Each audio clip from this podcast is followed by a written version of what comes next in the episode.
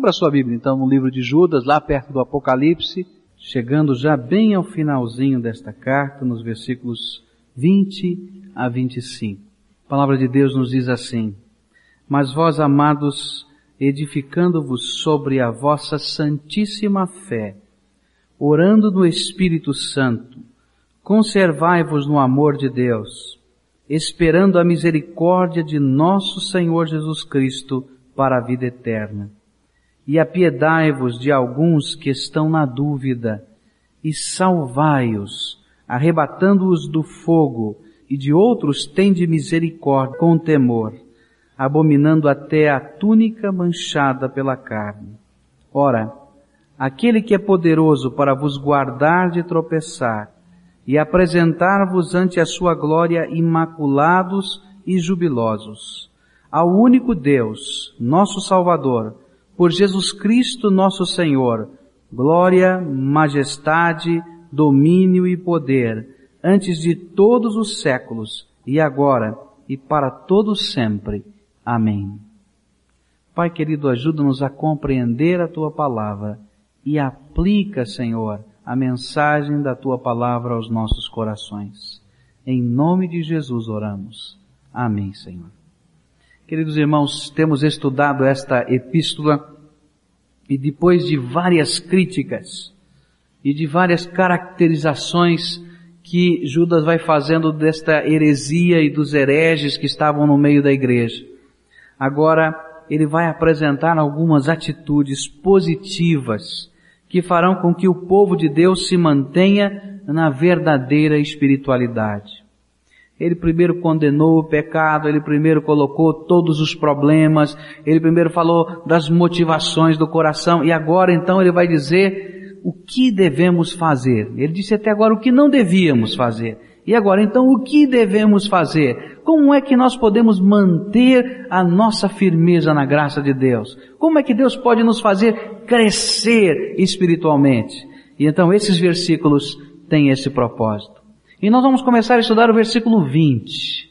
E ele vai dizer assim, mas vós, amados, edificando-vos sobre a vossa santíssima fé. E esse é o primeiro passo crescer numa fé santa.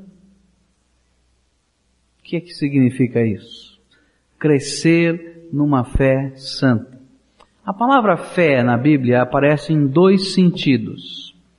O primeiro sentido é aquela atitude do nosso coração para com o Pai, para com Jesus.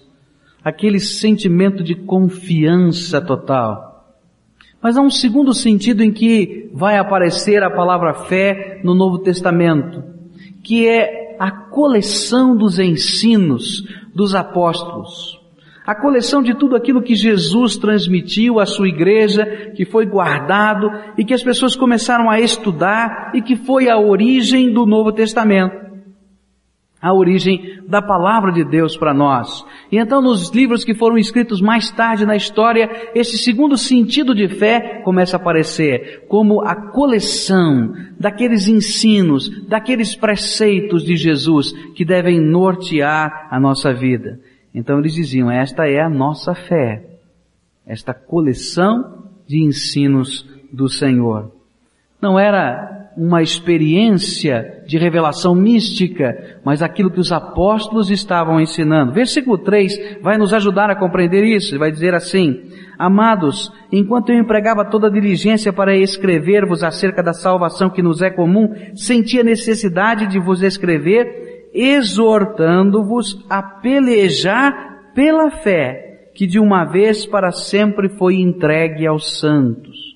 Então esta fé de que ele está falando era aquela coleção dos ensinos dos apóstolos. E realmente nós só podemos crescer alicerçados na palavra de Deus. Não tem outro jeito de crescer. E quando a gente se desvia da palavra de Deus, nós já temos visto, confusão começa. Mas podemos crescer alicerçados na palavra de Deus. Atos 2:42 vai nos ensinar que aquela igreja primitiva crescia justamente no ensino dos apóstolos, está assim escrito, e perseveravam na doutrina dos apóstolos, e na comunhão, e no partir do pão, e nas orações. E aquele texto vai dizer que a cada dia Deus ia acrescentando àquela igreja aqueles que eram salvos.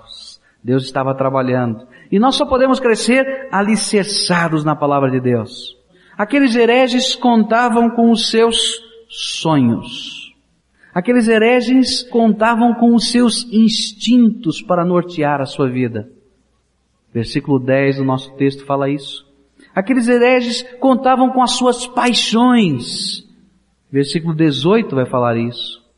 E essas coisas é que dirigiam a sua vida. Mas o que Judas está dizendo é que agora o povo de Deus, a igreja de Jesus, verdadeiramente resgatada e que quer crescer espiritualmente, é regida, é dirigida pela palavra de Deus.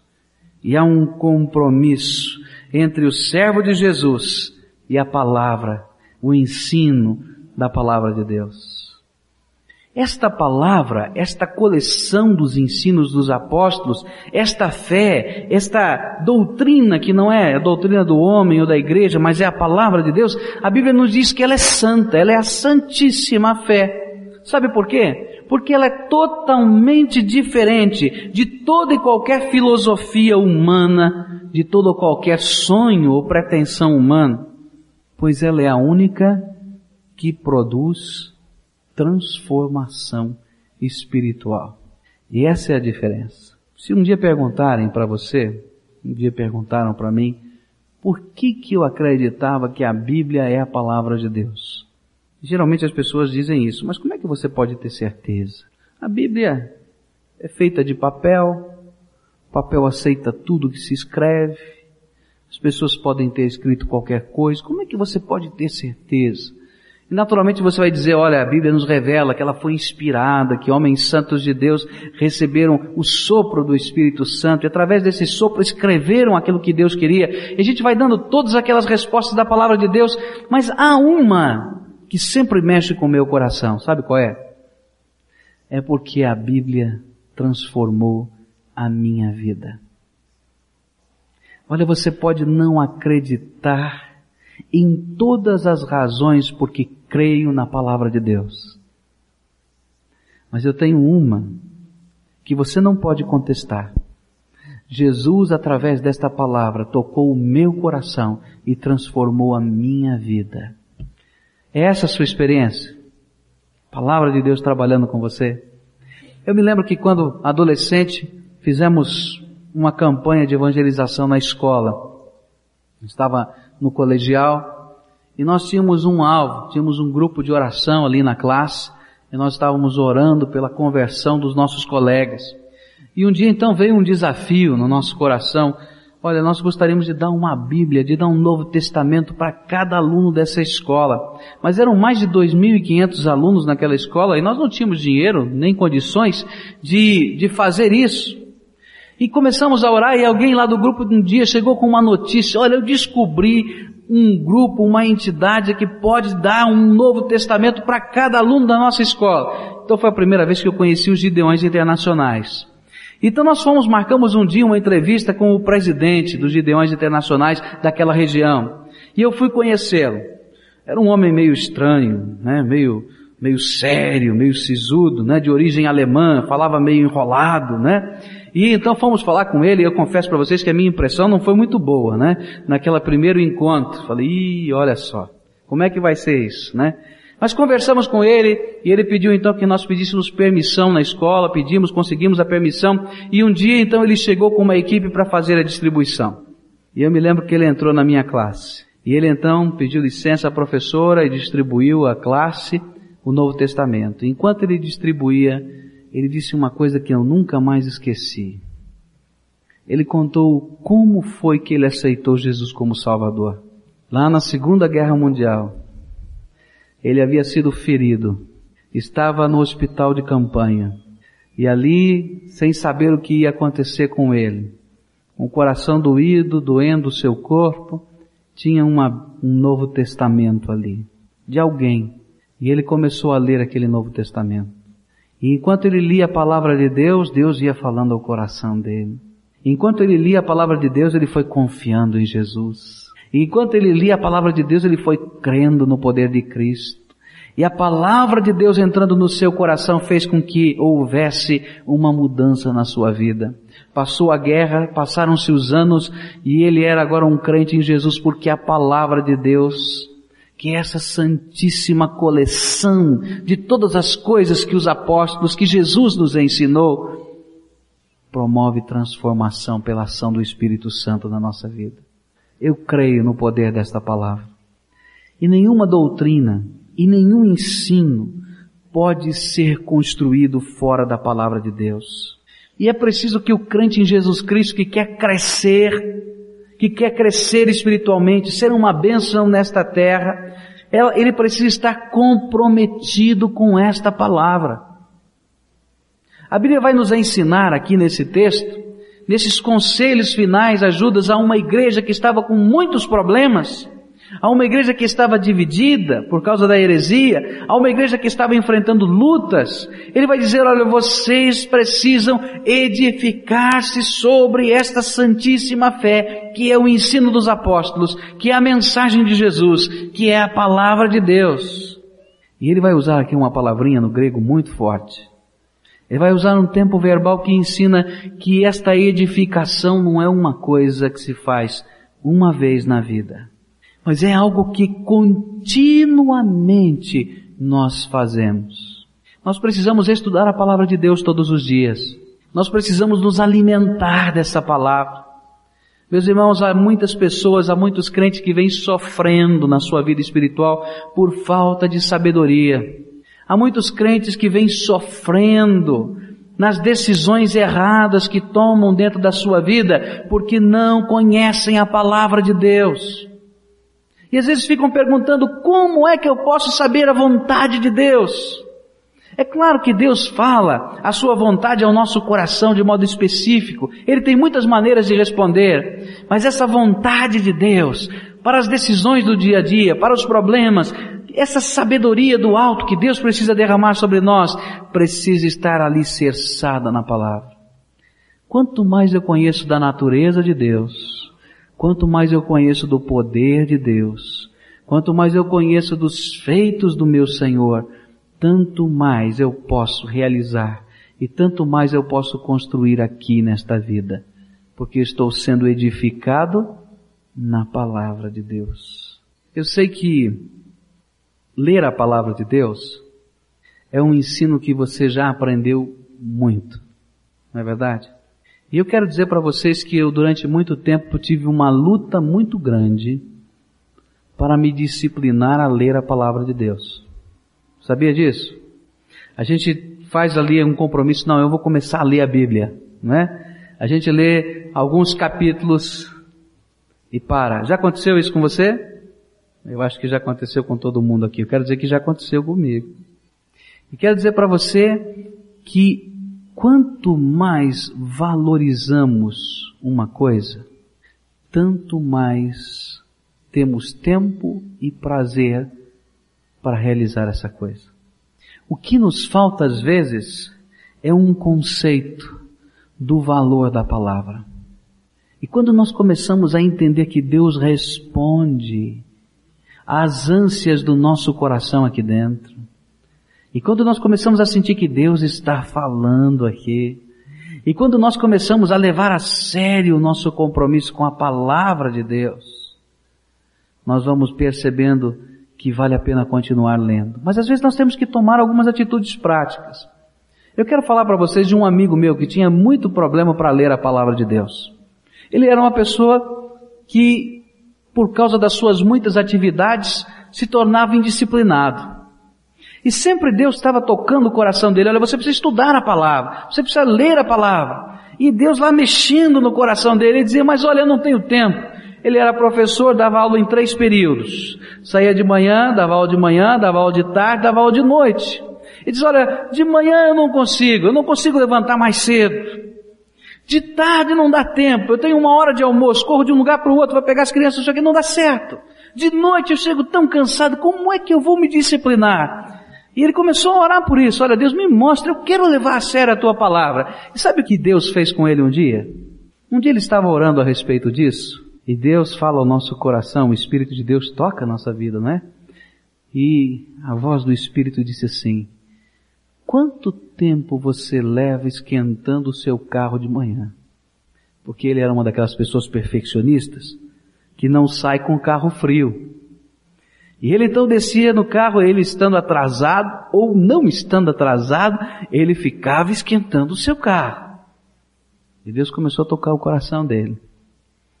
Ele disse assim, me dá o tempo que você gasta esquentando o seu carro.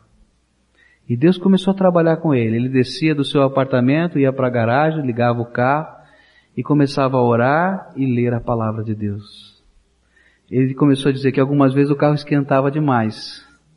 Não é? Porque estava tão bom estar ali na presença de Deus.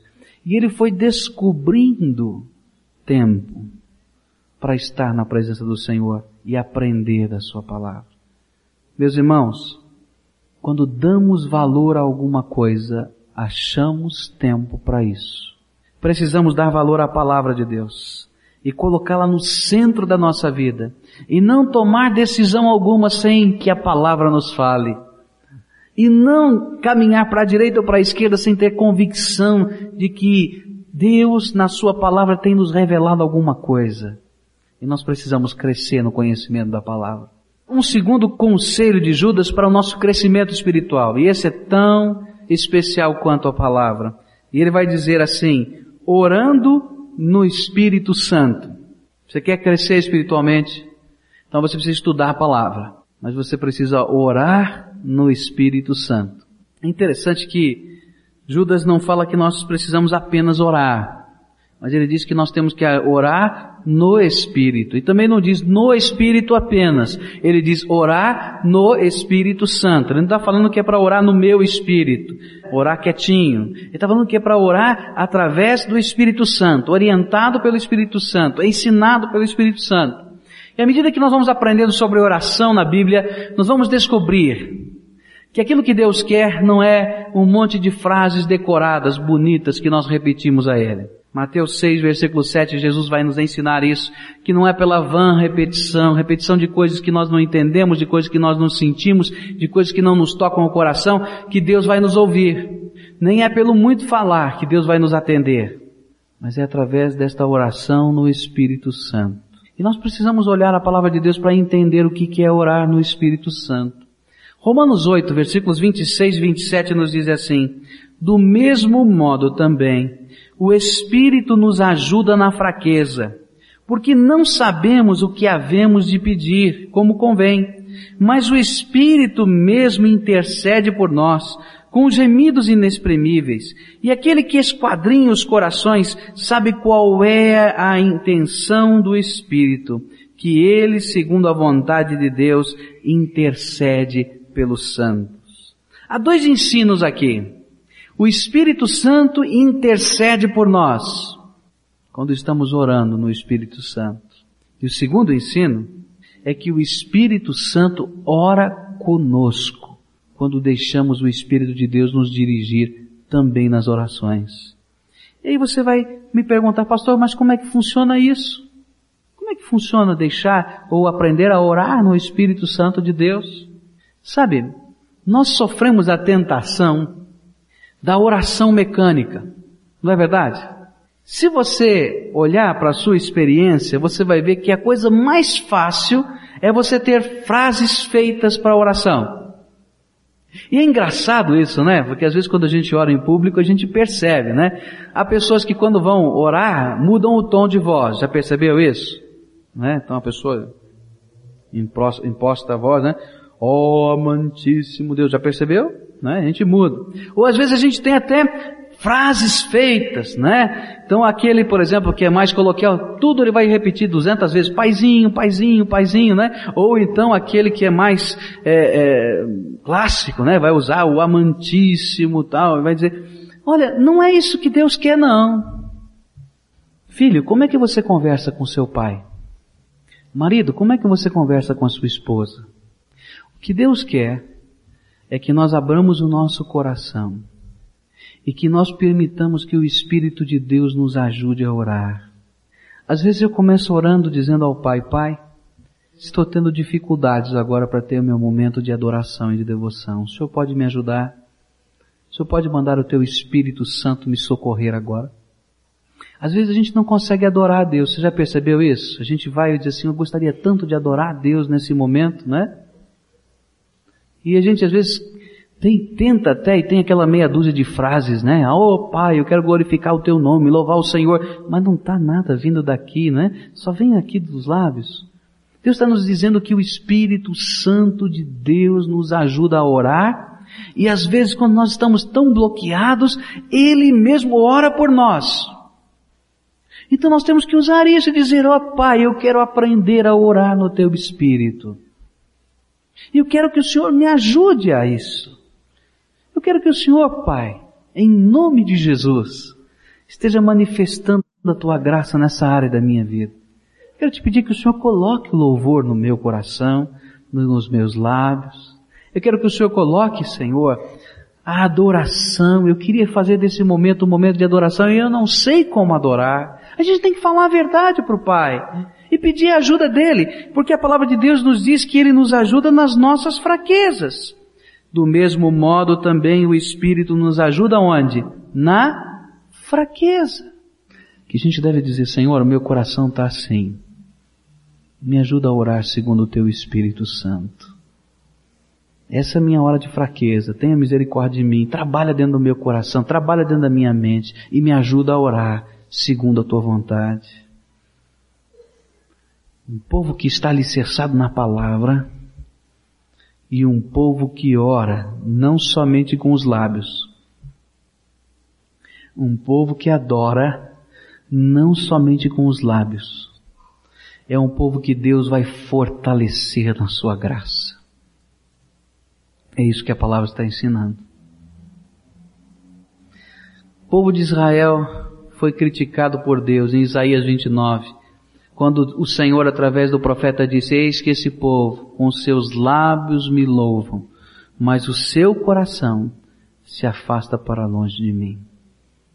A nossa oração não pode ser assim. A nossa oração tem que ser no Espírito, no Espírito Santo, deixando que Deus mesmo controle, que Deus mesmo transborde, que Deus mesmo nos ajude, que Deus mesmo nos ensine, que Ele seja o nosso professor.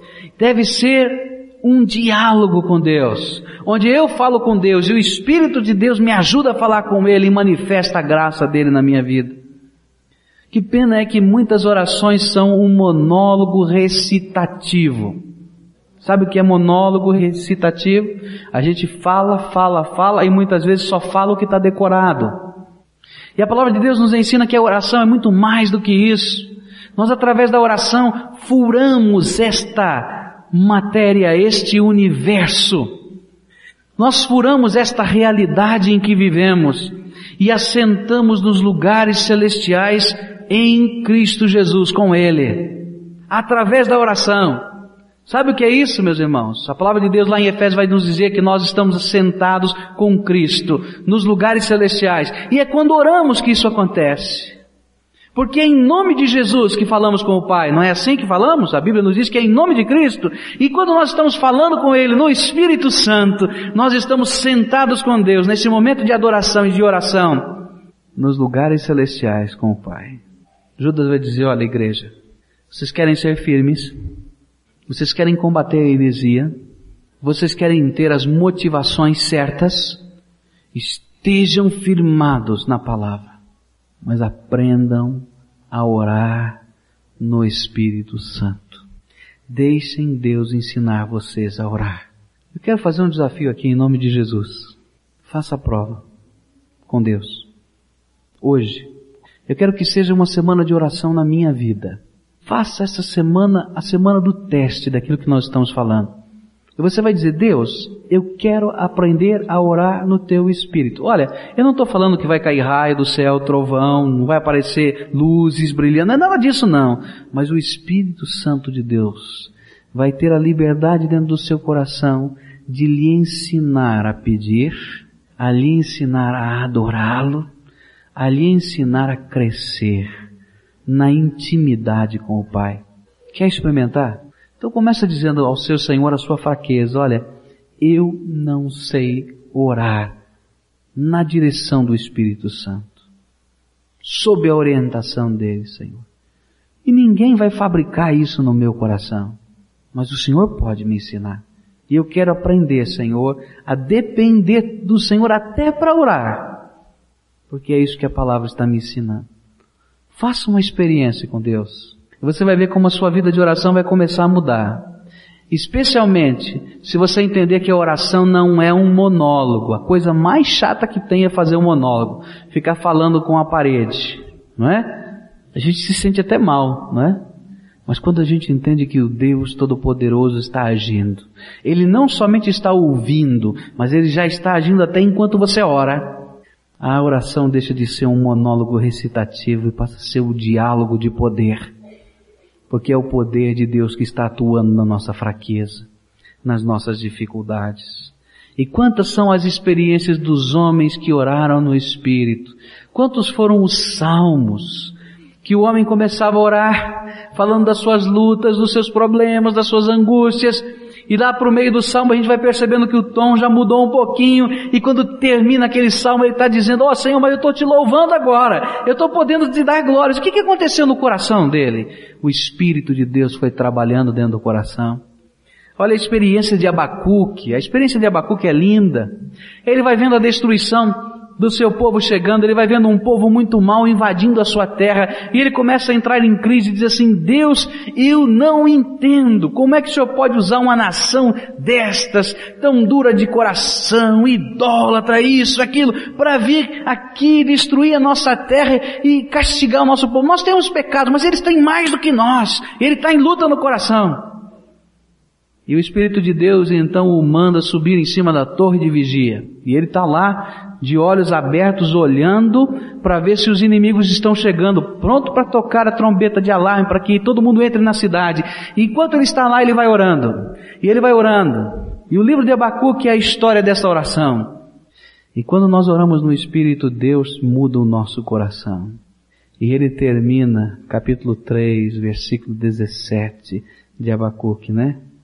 Dizendo, Senhor, eu não sei o que vai acontecer, mas Senhor, mesmo que tudo fique destruído aqui, eu ainda confio no Senhor.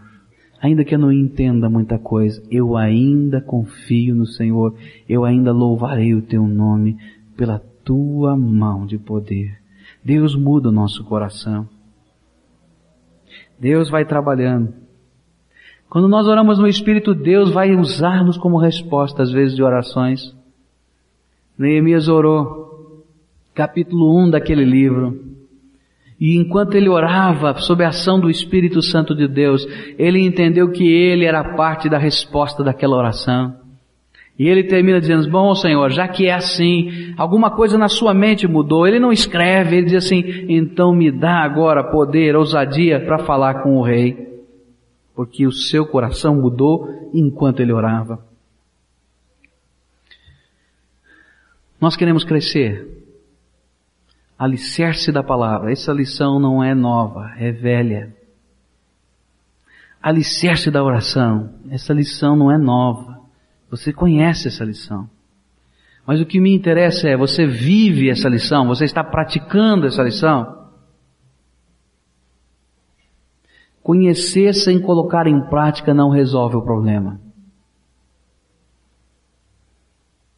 Há um terceiro ensino que a palavra de Deus vai nos dar, se você quer crescer espiritualmente. Ele vai dizer agora no versículo 21, conservai-vos no amor de Deus, esperando a misericórdia de nosso Senhor Jesus Cristo para a vida eterna. Sabe o que ele quer dizer? Aqui é uma palavrinha forte, que ele diz assim, guardai-vos, guardem-se.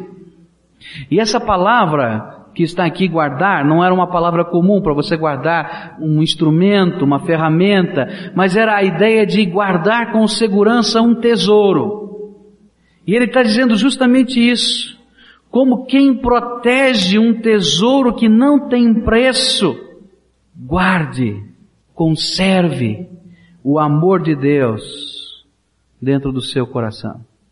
Ele está dizendo àquele povo que a santidade é o fruto do entendimento que a nossa salvação é a coisa mais preciosa que pode existir nesta terra.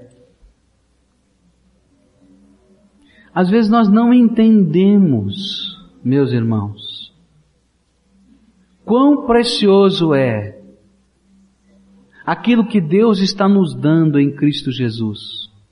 Às vezes nós permitimos que a nossa mente fique ofuscada e nós não percebamos que a nossa salvação é a coisa, é a única coisa que permanece nesta terra. Tudo vai passar, é isso que a palavra de Deus nos diz. Tudo vai passar. E é talvez aquelas coisas que você anda correndo, correndo, correndo, também vão passar. E às vezes a gente troca aquilo que tem valor por aquilo que não tem valor. A gente troca o lucro pelo prejuízo. Então ele está dizendo, olha, coloque em primeiro lugar a tua salvação. Centraliza nela. Guarda a tua vida nisso. Guarda porque isto é a coisa mais preciosa. Não troque nem perca o que é mais precioso. E a santidade vem como consequência dos valores que nós temos dentro do nosso coração. Quanto mais precioso é Jesus para mim, Quanto mais precioso é o céu que Ele tem preparado para mim, quanto mais preciosa é a Sua palavra, quanto mais precioso é esse momento na presença de Deus, tanto mais eu tenho o prazer de fazer a Sua vontade. Não é peso, é alegria. A última coisa que eu quero deixar com os irmãos, no final desse texto, versículos 22 e 23, é, apiedai-vos de alguns que estão na dúvida, e salvai-os arrebatando-os do fogo, e de outros tende misericórdia com temor, abominando até a túnica manchada pela carne. Exerça a misericórdia de Deus. Quatro ensinos para você crescer espiritualmente. O primeiro deles, guarda a palavra, essa palavra aqui, Santíssima Fé. O segundo, ore no Espírito Santo. Aprenda a orar com Deus no Espírito. A terceira, leva a sério a tua salvação como o bem mais precioso que Deus já lhe deu. Não permita que isso saia de lugar ou mude de valor. E agora o quarto conselho é, exerça a misericórdia de Deus. Que coisa! Depois de todos os problemas daquela igreja, depois de todas as lutas, de todas as confusões, de todas as brigas, de todas as sentimentos doídos no coração, sabe o que, que Judas vai dizer? Tenham pena destes homens. Especialmente daqueles que você está vendo que existe um pouquinho de dúvida dentro do coração deles. E ele vai dizer mais. Salve essas pessoas. Ajude-as a sair do lugar onde estão. Em outras palavras, o que Judas está dizendo é tenham o mesmo sentimento que Deus tem. Sabe qual é o sentimento que Deus tem? Você sabe, eu sei. Deus odeia o pecado. Mas Ele ama quem? Pecador. E às vezes nós misturamos as coisas. Nós passamos a odiar o pecador, não é? E dentro da nossa vida, no segredo onde ninguém sabe, nós amamos o pecado e nos tornamos hipócritas. Mas o que a palavra de Deus está ensinando é o contrário. Olha, tenham o mesmo sentimento do Senhor para com essas pessoas. Orem por elas. Invistam nas suas vidas ajudem-nas a compreender a palavra de Deus.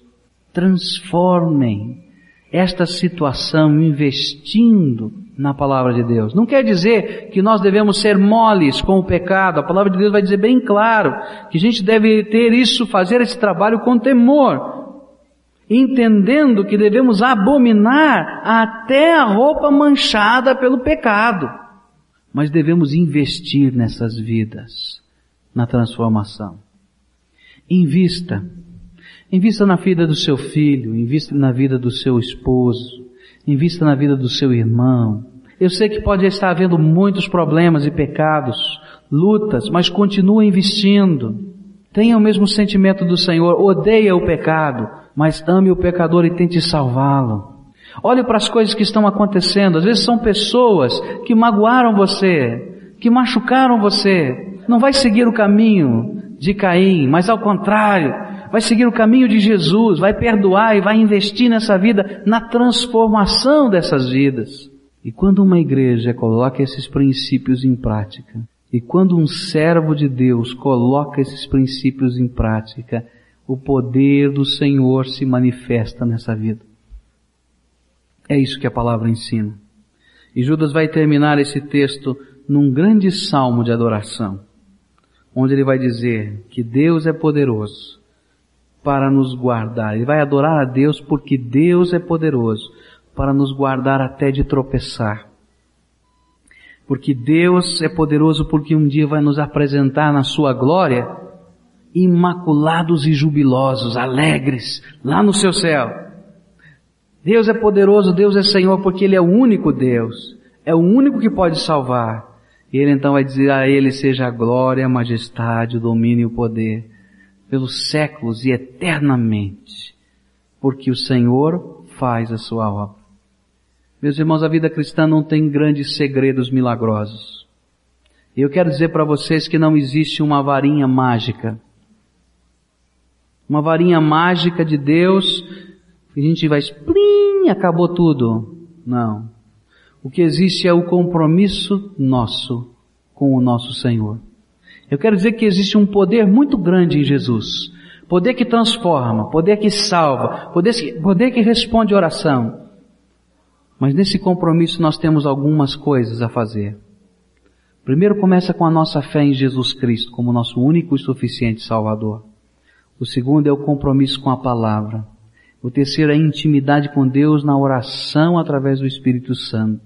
Depois nós começamos a colocar como valor mais importante da nossa vida o reino de Deus e a sua justiça. Esse deve ser o valor mais importante. E depois nós começamos a amar as pessoas que estão perdidas ou as pessoas que estão se perdendo. E investimos nessas vidas para que Deus manifeste a sua misericórdia. E Deus nos guarda no seu poder. Heresias sempre vão existir. Tentações sempre vão existir. Mas o povo de Deus tem um antídoto para isso. São estas coisas que firmam e nos fazem crescer.